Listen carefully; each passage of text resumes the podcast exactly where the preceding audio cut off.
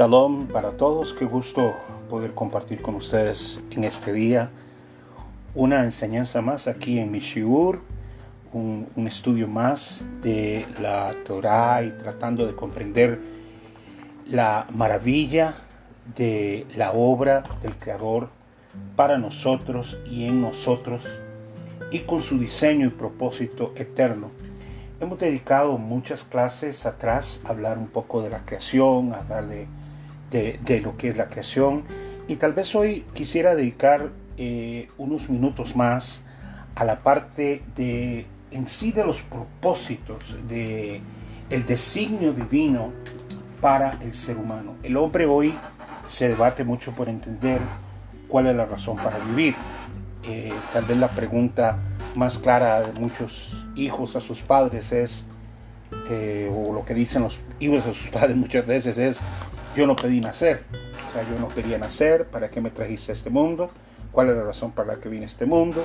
Y nosotros tratamos de explicar la teoría como dice eh, el rabino, este, el rabino uh, que dice en la explicación que tratamos de explicarle a, nuestros hijos en una forma tal vez muy, muy humana, ¿verdad? Rabino Manes Friedman dice que empezamos por explicarle, bueno, viniste a la tierra porque, porque tienes que estudiar. ¿Y por qué tengo que estudiar? Bueno, tienes que estudiar porque tienes que tener un trabajo para que puedas trabajar. ¿Y, y para qué voy a trabajar? Bueno, porque trabajando podrás comprar cosas que necesitas, podrás comprar una casa, podrás comprar un carro, podrás casarte. ¿Y para qué yo quiero casarme? ¿Para qué yo quiero eh, tener ah, un vehículo? ¿Para qué yo quiero tener una casa? Y, es, es, esa pregunta que lleva a otra pregunta y a otra pregunta de, la razón en sí. Y en realidad el, propósito de, de, ser creados es quizás una, una pregunta que siempre tratamos de explorar, escuchamos muchas respuestas, pero el, punto aquí es eh, desde el punto de vista que nosotros lo vemos. Yo puedo analizar esto desde un punto de vista egoísta, simplemente centrándome en mí mismo y decir yo no quería nacer, yo no pedí nacer, para qué nací, qué hay para mí en esta vida y podemos pensar del otro lado, del lado de, del altruismo tal vez, yéndonos, saliendo un poco de nuestro egoísmo y moviéndonos hacia el lado del altruismo y decir, eh, debe haber una razón por la que yo vine porque soy importante para algo, soy necesario para algo. Y lo que explica el rabbi Friedman es el aspecto de que hay una diferencia entre si yo necesito a Dios o si en realidad Él necesita de mí. Eh, y si Él necesita de mí, ¿para qué me necesita? Es muy diferente ser yo una persona necesitada que me hace siempre necesitado, yo necesito, yo debo tener, yo debo, yo debo, yo debo tener. Y entonces cuando centramos nuestra vida en esa posición, pues automáticamente vamos a entender que la vida es una vida de la vida me debe, yo tengo que lograr cosas, yo tengo que tener cosas, debo tener esto, eh, me merezco esto, debo, eh, ¿cómo se llama? Debo tener mi casa, debo tener mi carro, debo tener este carro, me merezco este carro, me merezco estas vacaciones, me merezco este título y, y hacemos todo a base de merecimientos centrados más en una idea egoísta que en una idea más bien altruista, de entender, de vernos no como una isla, como una individualidad, sino como vernos de un, parte de un plan grande, parte de una comunidad grande. Al entrar en la parte de la, de la creación, llega a darnos a entender unas cosas muy importantes. Y tal vez eh, voy a tratar de compartir algunos pensamientos. Eh, puedes estar o no estar de acuerdo conmigo, está bien. En este aspecto simplemente compartimos principios basados en la Torah, basados en los consejos eternos. Y también consultamos ah, los libros de los sabios hebreos que nos pueden dar mucha luz, que han estudiado la Torah por tantos años, que pudieron recibir tanto entendimiento para comprender un poco más todo esto de en sí la creación del hombre. Pero vamos a ir un pasaje en la, en, la Torá, en el primer libro, en el libro de Bereshit, también llamado libro de Génesis, y vamos a ver qué dice acá en este pasaje, en el, en el capítulo 1, el versículo 26, nos describe de la siguiente manera. Hay, un inicio que es simplemente empieza en una manera muy interesante. En el hebreo empieza con Bayomer Elohim y dijo Dios. Ahora, vamos a explicar un poquito de nuevo el concepto de Elohim que lo hemos explicado anteriormente, pero bueno, en el primer libro de Génesis, Dios se manifiesta como Elohim. Elohim no es necesariamente el uno de los nombres de Dios o el nombre de Dios, sino Elohim es una característica. Elohim nos habla de la reunión de todos los poderes, de todas las capacidades del universo, donde residen todos los poderes y todas las capacidades del universo. Y por supuesto, la descripción en un sentido humano, bajando a un nivel humano, se nos manifiesta a nosotros como Elohim. La, palabra Elohim también se traduce como los jueces, pero en sí es, un término plural, pero bajo ninguna circunstancia está hablando de que Dios sea una pluralidad. Lo que está hablando es, el término de Elohim es la reunión de todos los consejos y de todos los poderes. Entonces, cuando, cuando la Torah habla de que dijo Elohim, está hablando de una característica muy especial donde se reúne toda la parte de, de, los poderes y de los conocimientos bajo una perspectiva o bajo un prisma de justicia. Y es importante que pongamos atención a esto, porque todo lo que representa Elohim tiene que ver con los jueces, tiene que ver con la justicia, tiene que ver con la legalidad son hechos muy legales, muy eh, ordenados desde una perspectiva más alta a la que nosotros podemos comprender. Entonces, cuando estamos oyendo a Elohim hablar, estamos oyendo, por decirlo así, y, para que lo entendamos mejor, estamos entendiendo una, una característica de nuestro Dios. No que Elohim sea nada más en sí Dios todo, sino que Elohim representa una parte, una característica, una, una manifestación de lo que es Dios, porque ya hemos hablado en clases anteriores de que cuando hablamos de Dios más bien deberíamos decir lo que Dios no es, no lo que Dios es, porque Dios no podemos definirlo con Dios es. Dijimos la otra vez que hay gente que ha dicho, bueno, Dios es amor. No, Dios no es amor, Dios es lo que Él quiere ser. Dios puede ser amor, pero también puede ser un juez justo. Dios puede ser un juez misericordioso, pero puede ser un juez también que puede ser capaz de ejecutar un juicio que va a traer eh, situaciones negativas sobre la vida del, ser humano sobre la tierra. Entonces no podemos eh, definir a Dios por, simplemente un nombre.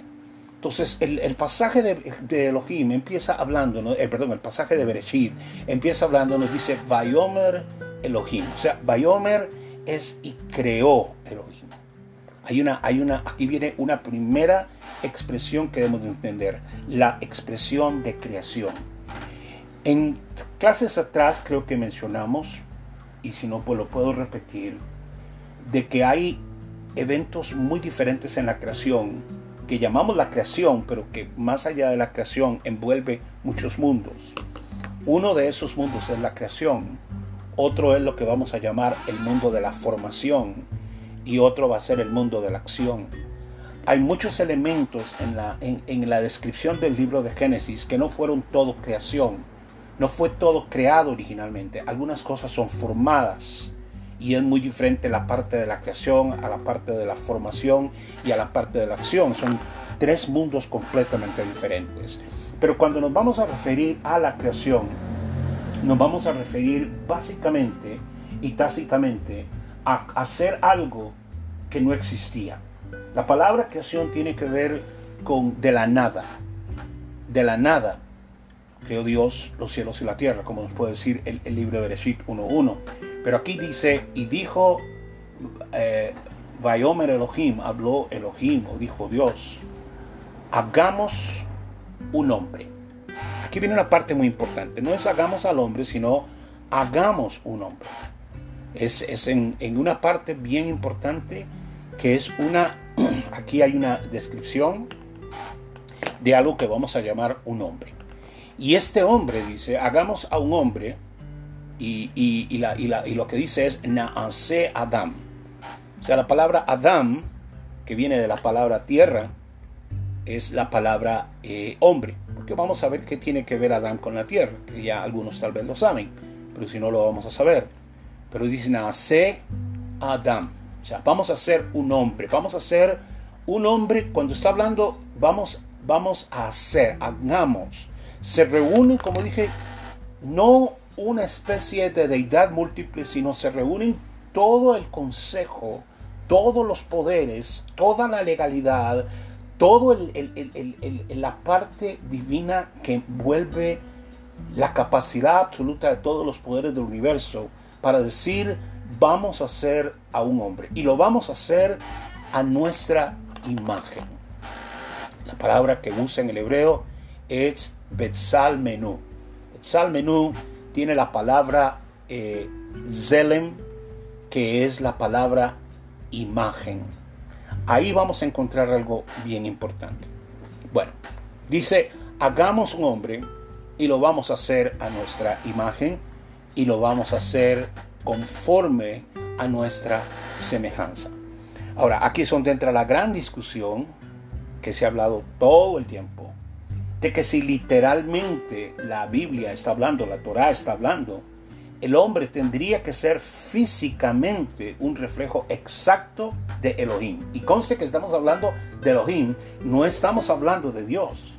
Estamos hablando de una parte de Dios que eh, la Torah describe como Elohim. No al Dios total, no diciéndonos Dios es un hombre, Dios es como un hombre, Dios es un hombre con barba, con pelo, con manos, con brazos, Shalom, no estamos tratando en ninguna manera de utilizar la palabra imagen o semejanza como exactamente diríamos una fotografía o una completa descripción.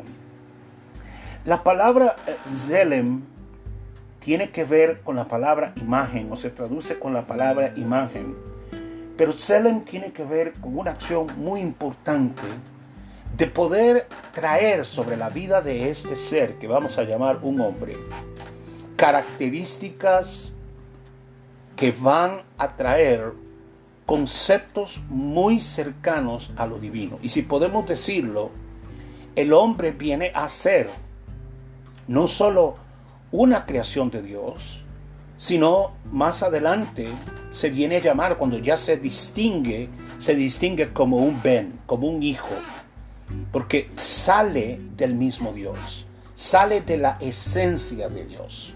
Y podemos decir que los hombres, en alguna manera, vienen a ser imagen y semejanza, pero en una sombra proyectada de una porción de parte de Elohim. Y aquí vamos a entender cómo es que esta sombra va a actuar, porque el mismo pasaje no lo va a explicar. Dice, entonces dice, Vayomer Elohim nace Adam besalmeno. Le dice, lo vamos a hacer a nuestra imagen. Lo vamos a hacer a nuestra semejanza. Y entonces se entiende qué quiere decir lo que se está transmitiendo a través de la imagen y semejanza. ¿Qué dice el pasaje? Y que Él señoree sobre los peces del mar, en las aves de los cielos, en los animales y en toda la tierra y en todo reptil que anda arrastrándose sobre la faz de la tierra. Entonces, el concepto, ya aquí lo entendemos, de que si el, la reunión de todos los poderes divinos y todo el consejo divino desde un concepto legal ordenado, habla como, como un ser diciendo, vamos a, vamos a, vamos a, hagamos a un hombre Vamos a formar un hombre. Bien importante es que la palabra no es vamos a crear un hombre, sino vamos a formar un hombre. Ya hablamos de que está el mundo de la creación y está el mundo de la formación. El mundo de la formación parte a partir de algo. Adán en sí no es una creación. El término aquí es vamos a hacer, hagamos, ya tiene, entra en acción una segunda palabra que no tiene que ver con la palabra crear, que es crear de la nada, sino dice hagamos un Adán, o sea, vamos a hacer un hombre de la tierra. Vamos a formar algo en la tierra. Más que una creación, podemos decir que el hombre se viene a convertir en la primera escultura. Lo que hace el eterno Dios, lo que hace Elohim, es tomar polvo de la tierra, polvo de toda la tierra, porque constituyó toda, toda la tierra, recorrió toda la tierra trayendo pedazos de todas las tierras que hay, de cada polvo que hay en toda la faz de la tierra, y lo reunió y entonces formó. Ahora vamos a ver eso también. No hay una creación del hombre, sino una formación del hombre a nuestra imagen. Al decirlo, vamos a formar a nuestra imagen, Selem, ¿cuál es la característica del el Zelem de Elohim? Elohim representa todos los poderes del universo, todos eh, los, los, la ejecución de la justicia divina y llama al hombre para que el hombre señoree, o sea, tenga autoridad, tenga dominio. Dice, el hombre es superior ya, de por sí lo declara, superior a los animales. De, aquí encontramos claramente que es una completa aberración incluir al hombre en el reino animal. El hombre es parte de otro reino es parte del reino de la formación, porque lo demás es parte de la creación. Que Él señoree sobre los peces del mar que fueron creados, las aves de los cielos que fueron creados, los animales que fueron creados y todo reptil que anda arrastrándose. Entonces el hombre ocupa un lugar más alto dentro del nivel de, lo que estamos viendo en este, en este pasaje. Solo este pasaje nos deja ver que hay dos mundos, está el mundo de formación y está el mundo de creación, y el mundo de formación está por encima de la, de la creación al establecer que el hombre va a ser un señor, va a señorear. La palabra Elohim tiene que ver con señores, tiene que ver con autoridad, tiene que ver, como digo, con discreción. La palabra no se puede definir solamente en un punto. Tiene que ver con una característica del Dios eterno que reúne todos los poderes, todo el consejo legal y reúne todo el entendimiento de el dominio sobre la tierra.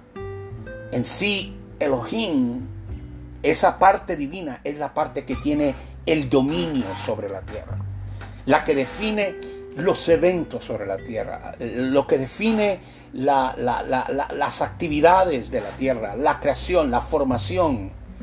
Y entonces dice aquí, vamos, hagamos a un hombre, reuniendo todos los poderes, y algunos dirán, ¿por qué lo está diciendo en una forma plural? Aquí se ha permitido tratar de creer que hay una pluralidad y permite la idea de muchos dioses, pero la pluralidad de la que estamos oyendo aquí no es la pluralidad de muchos dioses. Elohim es la reunión de todos los poderes divinos. Como si cada poder divino tuviera una individualidad, como si lo tiene, se reúne todas las características divinas y hay un consejo divino que se toma. El consejo divino es, hagamos, hay un acuerdo total, hagamos a un hombre, hagamos un hombre. No es una, un montón de dioses sentados en una nube decidiendo que van a ser el hombre, o dos dioses, o tres dioses, o cuatro dioses. Eh, no, hay, no hay trinidad, no hay un, un cuarteto, no hay una dualidad, no es un hombre y una mujer. Es simplemente si podemos entender más allá de simplemente la historia del que está delante de nosotros, es que delante de nosotros no está un hombre, sino que está delante de nosotros una de las fases de Dios mismo interviniendo en la creación con el mundo de la formación para establecer que el hombre va a ser un ser por encima de todos los animales creados, por encima de todo el mundo animal. Eso quiere decir que el hombre está llamado a ser más alto que toda la, la línea de los simplemente animales. Ahora, ¿por qué viene esto? Bueno, hay mucho que decir acerca de eso, pero lo primero que vamos a decir, tal vez lo que vamos a dejar en este punto claro, es que al darle un señorío, al darle una autoridad, le está dando una responsabilidad. No hay un señorío si no hay una autoridad con una responsabilidad. Si alguien a mí me, entrega una finca, por ejemplo, una, una, hacienda, y me dice, usted va a ser ahora el señor de esta hacienda, va a cuidarla, aquí hay caballos, aquí hay vacas, aquí hay gallinas, aquí hay empleados, aquí hay graneros, aquí hay esto, lo otro. Y bueno, pues, oh, wow, soy el señor de la hacienda, ¿verdad? Soy el dueño de esta hacienda, soy el, el dueño del mundo. Pero cuando viene un momento no solamente eres el dueño de eso, o no solamente vas a señorear sobre eso, sino que todo lo que está ahí está bajo tu responsabilidad. Hay una diferencia muy grande entre simplemente ser un hombre, nada más, un hombre, como muchos llegan a pensar, bueno, yo soy un ser individual, yo puedo vivir como quiera, yo puedo andar como quiera, yo puedo tomar las decisiones como quiera, y simplemente vivir la vida desde una condición animal. Es más, a algunos les encanta la idea de pertenecer al mundo animal. Algunos se han comparado a monos, algunos se han comparado a amibas o se han comparado a, se han comparado con, con, otros seres animales. Algunos se sienten felices pensando que serían mejores siendo perros o gatos. Y eso sería un desentendimiento total de tu verdadera razón de ser. El hombre va a tener el conflicto más grande de entender todo en este universo mientras no entienda que en este, en este planeta azul, en este pequeño planeta azul que vivimos, Él fue establecido como un Señor que tenía un dominio y un dominio que vamos a ver para qué, un dominio, pero también una responsabilidad. Pero lo primero que menciona la Torah es que señoree, que Él tenga una, una, un dominio, una autoridad. El hombre va a poder dominar a las bestias. El hombre va a poder dominar a los animales, lo cual podemos ver. El hombre es capaz de dominar las bestias más salvajes, ha sido capaz de dominar a los animales más salvajes, porque el hombre, más allá de ser un alma, que vamos a ver ahora, todo animal tiene alma, pero el alma del hombre y la, y la formación del hombre es muy, muy diferente. Ahora, dice que creó, entonces, Vayomer Elohim al hombre. Y luego dice que lo creó a su imagen. A imagen de Elohim lo creó. Siempre vamos a entender que está hablando de quién? De Elohim.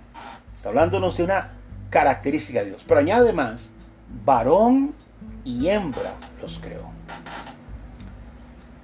En una parte de, la descripción creemos que el hombre es simplemente creado solo. Sí, el hombre fue creado solo y luego Dios saca eh, la, la, costilla del hombre y crea a la mujer. Esa es la historia que todos hemos oído. Pero aquí la historia toma un punto diferente. Dice que en el principio varón y hembra los creó. ¿Qué quiere decir varón y hembra los creó? La, la formación de este ser, como Él lo formó, era con un alma que tiene una parte femenina y una parte masculina. Dios creó al hombre con una dualidad interna. Una dualidad que Él va a llamar hombre o varón, Ish e Isha, que va a llamar a lo que es del, hombre fue tomado. Varón, Ish, la palabra en hebreo Ish, y luego más adelante va a llamar a esa parte femenina, aquí la define como hembra, Isha. Todos los animales fueron creados separados. Sin embargo, creó Dios al hombre. Ahora, vimos arriba que él dijo, hagamos formar. Pero luego que dice creó, ¿cuál es la parte diferente que hay aquí? que al crearlo a su imagen, lo que trae internamente que no está en la parte física de la tierra de Adán es que internamente habita algo especial que se va a llamar alma, que se va a llamar nefesh, que va a constituir un alma que es varón y hembra.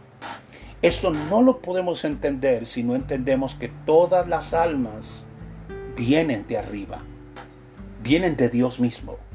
En algún momento, en algún instante, el eterno Dios creó todas las almas. Y el principio ahora es venir a un mundo más bajo, a un mundo que no es el mundo de, de la eternidad, el mundo de la eternidad, el mundo de, lo, lo, de lo profundo y lo desconocido, sino que simplemente estamos transmitiendo una historia, estamos leyendo una historia con palabras muy humanas para tratar de entender cosas muy profundas. Aquí no estamos entendiendo simplemente una historia como había una vez un Dios que creó un hombre y ese hombre era un hombre y una mujer. Este ese sería un libro de cuentos. Aquí estamos hablando de cosas más profundas, más allá. Lo que estamos viendo es, como lo dice y lo define el, rabí ah, eh, cordovero, que la Torah tiene una vestidura. Pero cuando vemos la vestidura no podemos aceptar que la vestidura es esa persona. Si yo llego a, tu casa y llego vestido de, de bombero, puedes decir, bueno, este es un bombero. Pero puede que yo no sea un bombero. O puedo llegar vestido de policía, pero yo no soy un policía. O llego vestido de enfermero, pero no soy enfermero. Lo que tengo es un vestido, pero el vestido no me define. No me define, porque lo que define a la persona es su alma, no su parte externa. En la misma forma tenemos que ver la Torah. La Torah no la podemos ver simplemente de la vestidura. Dios cubre la Torah con una vestidura y le da palabras humanas para que leamos. Pero solo aquel que quiere aprender se va a meter y va a decir, no, un momento. Esto aquí es más allá de que simplemente como que Dios hizo al hombre a su imagen. ¿Qué representa imagen? ¿Qué representa Dios? ¿Por qué Él se presenta como Elohim? Si más adelante va a aparecer en otros pasajes con otros nombres. Solo el hombre que verdaderamente quiere penetrar y conocer los secretos de la Torah. Y conocer que, la Torah no simplemente es un libro de cuentos como cualquier libro de cuentos, no es el, donde nos narra que el hombre eh, salió del polvo, o, como otros libros que pueden decir que salió del maíz, o alguien nos puede decir que salió del mono. Estamos hablando de algo mucho más elevado, estamos hablando de que Dios está introduciendo en un mundo menor una capacidad que pertenece a otro mundo. El alma no es de este mundo. El alma es traída a este mundo y puesta en un envase. Un envase hecho de barro llamado hombre. Pero resulta que el envase tiene una característica varón y hembra. Porque Él los creó así. El alma, Hashem la creó varón y hembra. Y ahí dice a su imagen. ¿Por qué a su imagen? Volvemos a lo mismo. El varón, la parte varón y la parte hembra, va a guardar también características diferentes de Dios en el ser humano. Esto, solamente esto, nos llevaría a pararnos aquí y cerrar todos los libros y quedarnos meditando qué representa todo esto. ¿Qué está haciendo Dios aquí? ¿Qué es lo que Elohim está haciendo? Porque primero nos dice, hagamos, y, la primera parte es hacer un hombre. Pero está hablando de qué? De un Adamá. Ahí hay que leer el hebreo. Porque solo en el hebreo vamos a entenderlo. Vayomer Elohim nace Adam. Adam es la palabra tierra. Él formó a un hombre de la tierra. Pero ahora este, este, este Adam tiene algo, va a ser metido en él algo que se llama Selem. Selem es su imagen y la imagen que Dios creó o la proyección que Dios creó es la proyección de un alma que es varón y hembra. creados al mismo tiempo, formados en tiempos diferentes. ¿Entendemos eso? Creados en un principio, mucho, mucho más antes de Bereshit, cuando las almas habitaban en, en la eternidad con Hashem. Pero Hashem decide, y Elohim, aquí, dice, hagamos un hombre a nuestra imagen, y luego, luego dice, y creó Dios al hombre a su imagen. Entonces, ¿lo creó o lo hizo? Las dos cosas. Somos una creación y somos una formación. Formación tiene que ver con lo externo. Formación tiene que ver con lo que es relacionado a este mundo. La formación es el vestido que Él te dio. Pero el verdadero hombre creado a la imagen de Dios es su alma, que es varón y hembra. Así Él los creó. Ese es un tema que vamos a tener que prolongarlo porque no nos va a ser posible cubrir todo hoy en esta pequeña clase, en este pequeño shiur. Pero si tú tomas tu Biblia y tratas de leerla del original hebreo, vas a entender muy claro, porque la palabra hebreo separa lo que es hagamos de crear. Hacer no es crear. Hacer es formar. Crear es hacer algo de la nada. Entonces, nuevamente, el hombre tiene una vestidura. Como dijimos, la Torah tiene una vestidura. Tú tienes un libro al frente tuyo que se llama la Torah. Algunos eh, han utilizado un término griego llamándolo Pentateuco. El, el, hebreo y el nombre verdadero es la Torah, que son los cinco primeros libros de la Biblia hebrea y en ellas se empieza en este libro que llamamos el libro de Bereshit y el libro de Bereshit empieza con un principio. Dijimos en un principio. No está diciendo en el verdadero principio, sino nos describe el, libro de, de, Bereshit en el capítulo 1, el versículo 1, dice, Bereshit para Elohim, en un principio, en un principio no el principio, sino en un principio. Bara Elohim et Hashamaim ve'et Creó Elohim los cielos y la tierra. El versículo 1 nos introduce tres cosas. Nos introduce un principio, en un principio muy lejano, más allá de lo que podemos imaginar. Y luego dice, hay un creador, creó Elohim. Bará, la palabra Bará es crear sin algo anterior, sin haber una materia anterior. Todo lo demás que es después de una materia es, va a ser este, formación. Pero aquí dice, en un principio, Bereshit creó Elohim, para Elohim. Y dice, creó los cielos y la tierra. Ya desde ahí nos indica que creó los mundos un mundo que lo llamamos Hashamain o los cielos, pero que no tiene nada que ver con el cielo atmosférico, sino los cielos, que los cielos son profundos y impenetrables en, en, solamente un concepto de mente, y la tierra. Pero primero Él creó los cielos, creó un nivel alto y luego creó la tierra. Y aquí está hablándonos también de dos niveles primero creó los cielos, creó un Hashamaim, eh, eh, eh, un reino espiritual elevadísimo, donde conforme empezamos a ascender, empieza a desaparecer cualquier idea humana de un concepto de un de una imagen de Dios y termina llevándonos a lo más alto, más alto que lo llegamos a conocer como el Ein Sof. ¿Qué es el Ein Sof? La nada, no hay más allá. No existe nada más. Y en el Ein Sof, donde no hay nada, donde todo, todo no es, desaparece, en la eternidad solamente existe una luz eterna. Esa luz eterna empieza a disminuir, empieza a contraerse para venir a, darnos un concepto que podamos entender.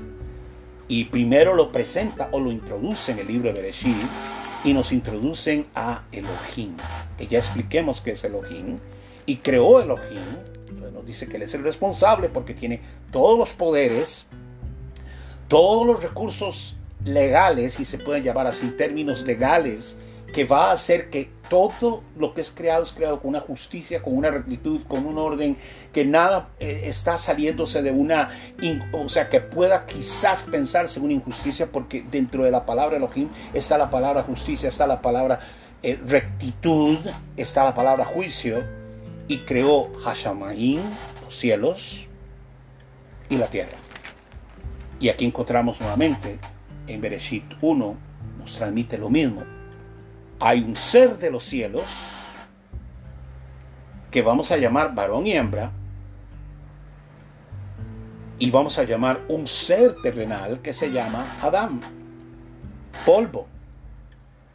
Adán es polvo, es la vestidura. Dios cubrió el alma de Adán con una vestidura llamada Adán. Pero Adán no era un hombre, Adán era varón y hembra, vestido de Adán. Pero adentro tenía el Selem, la imagen.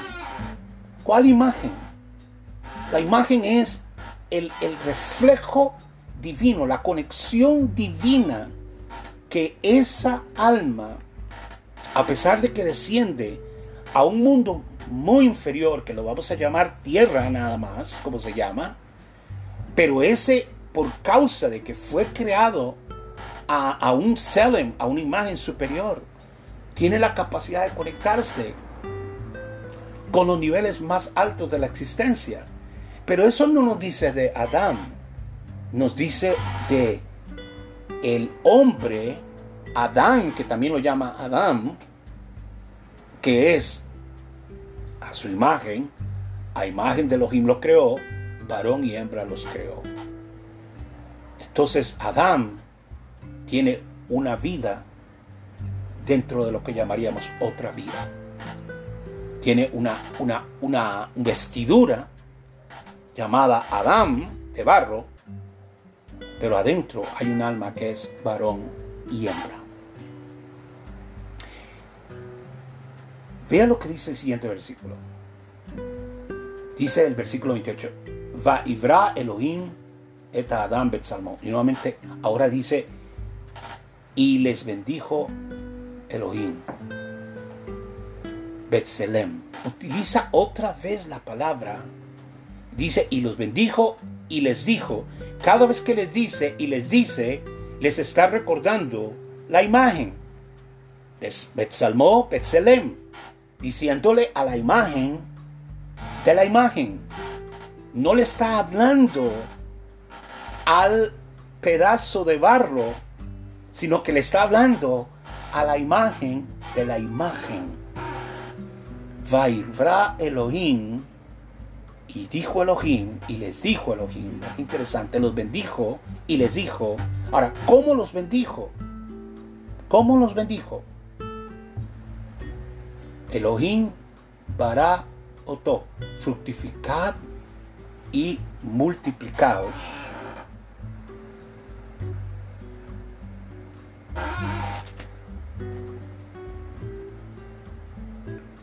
Para fructificar y multiplicarse. Porque primero dice que lo creó y le habló a la imagen de la imagen, Betsalmó, Betselem Vayerej Otam Elohim. Y los bendijo Elohim. Vayomer Lahem Elohim. Y les dijo Elohim. Primero los bendice y luego les habla. Los bendijo para que entendieran. La palabra bendecir no simplemente significa el término básico de, de hablar bien sino cuando el que es bendito, el que es bendito sobre todo, Hakadosh Baruch el santo bendito es, el que está por encima de toda bendición y por encima de todas las bendiciones, el bendito de los benditos, decide bendecir al hombre. Dice, Barej Otam Elohim, Otam, los bendijo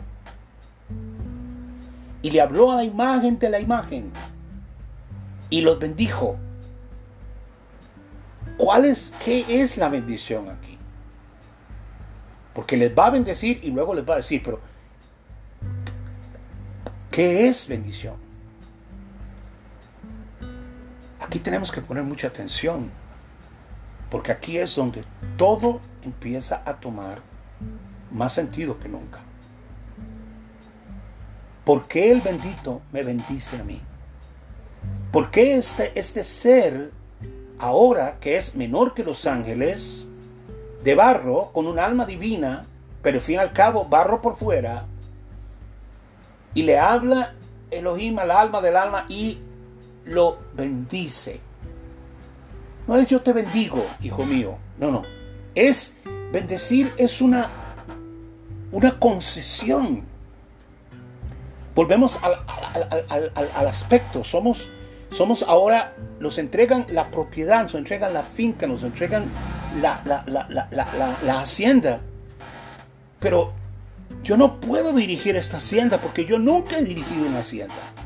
Yo nunca he sido un hombre que puede manejar empleados y, no sé cómo alimentar vacas y no sé cómo alimentar gallinas y no sé cómo sembrar. Entonces, la bendición de Elohim, que es el amo de todos los poderes, es darle a este hombre todo el entendimiento, todas las capacidades, para que él pueda realizar la obra que Dios está esperando, la sombra de Dios. Y entonces ahí le habla. Primero los bendice y luego le habla. Bayomer Lahem Elohim le habló. Le habló con un idioma sagrado, le habló con, con lengua sagrada. Y le dice Elohim, fructificad y multiplicad y henchid la tierra y sojuzgadla, y dominen sobre los peces del mar, y las aves de los cielos, y a todo animal que se mueva de la tierra. Hay un, hay un mandato, hay una, disposición que es, va más allá. Aquí no está diciendo vayan y construyan cohetes y viajen a la luna. No está diciendo construyan estadios, construyan edificios, construyan la Torre Eiffel o construyan el, edificio más alto del mundo. Tiene que ver con la conexión divina de lo que está pasando en este nivel. Y les dice, y les dijo Elohim, porque el mandato es al alma, porque les está hablando en término eh, múltiple, fructificar. La bendición es para fructificar. Si un árbol fructifica dándonos manzanas, y por eso llegamos a una manzana y la comemos y decimos bendito aquel que formó lo que sale de la tierra y, nos da una manzana, y podemos comernos una manzana, reconociendo que hay un árbol que nos da una manzana, hay, hay, hay un, un árbol que nos da una fruta deliciosa, qué sé yo, un melocotón, una naranja, un limón. El hombre también es un árbol. Procede de un árbol. Porque se le compara con un árbol. Y se le dice, fructificad y multiplicad y henchid la tierra. O lo que usted me está diciendo es que la única razón por la que vinimos al mundo fue para tener hijos. Eso no es lo que dice aquí. Eso no es lo que dice aquí. Si hubo una bendición, es porque la bendición transmitió algo que Él quería traer sobre toda esa creación. Algo de la inmensidad y la grandeza de Dios que Él quería compartir, que Él quería que se diera. Pero Él no iba a venir y tener una relación en la tierra con una mujer de la tierra para tener un hijo. Lo que está diciendo aquí es, esta es la razón por la que yo te tengo a ti. Dios aquí está fuera en parte de todo. Lo único que estamos viendo es una parte de Él. Estamos viendo eh, aparte de, su, de, su, de su eh, reinado y de su autoridad y de su parte legal y de todos los poderes, hablándole al hombre y bendiciéndolo. Y primero le dice fructificar. Hay algo en ti que tiene que traerse a este mundo. Hay algo en ti que tiene que multiplicarse. Hay algo en ti que tendrá que llenar la tierra. ¿Qué es eso?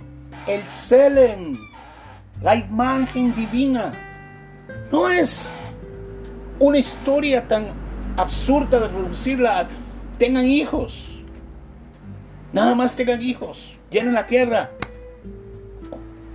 como, como, polulen la tierra como si aquello fuera como los animales que se les dijo polulen, o sea, multiplíquense, reproduzcanse. Este, este no es un aspecto animal, tengan sexo y tengan hijos. No es simplemente vaya, tengan una mujer y tengan hijos, tengan una mujer 20 hijos, 15 hijos. No, más allá está algo, es algo, nuevamente, estamos hablando de no la vestidura, la gente se queda en la vestidura, no estamos entendiendo es lo, que en esencia se está diciendo. Aquí viene una descripción de lo que, de lo que Dios está haciendo. Viste, una, trae una alma divina que creó hace mucho, mucho tiempo.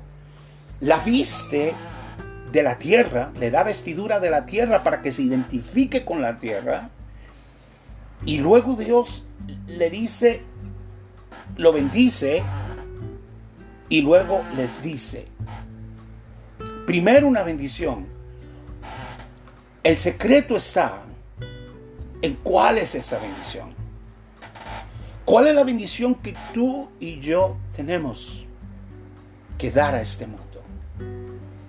¿Cuál es la bendición que tú y yo somos para este mundo?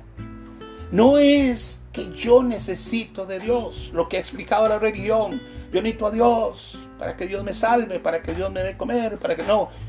No, Dios te creó a ti para que tú fueras una expresión de Él. Y este mundo necesita del fruto que solamente tú puedes dar.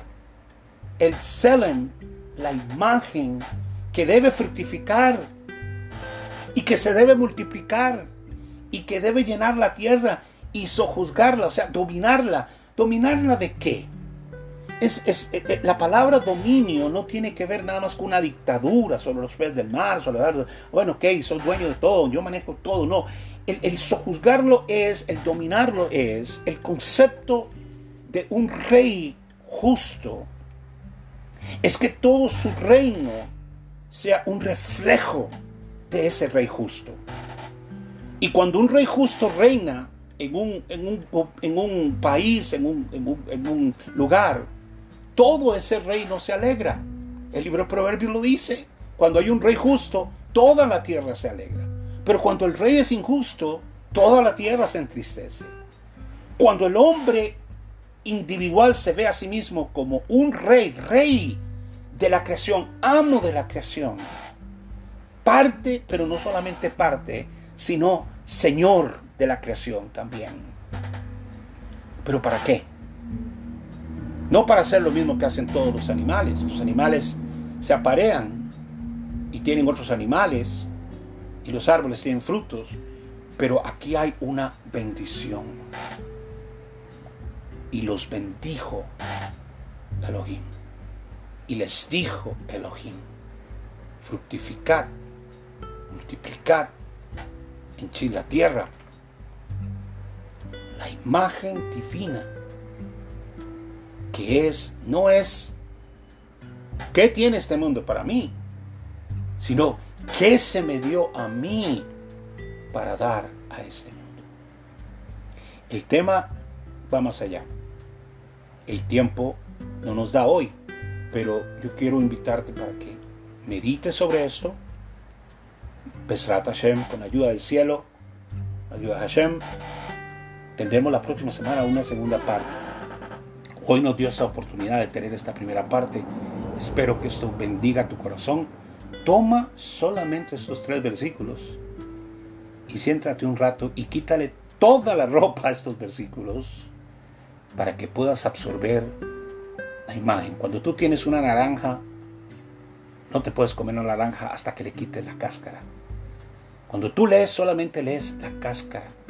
Hay que abrir la cáscara, hay que quitar la cáscara, hay que quitar esa cobertura para poder penetrar donde está el consejo divino y la enseñanza divina. Le ruego a Hashem que ilumine tu entendimiento, ilumine tu corazón y puedas hoy ver no qué puedes tú sacar del mundo, sino qué es el fruto que tú puedes dar a este mundo.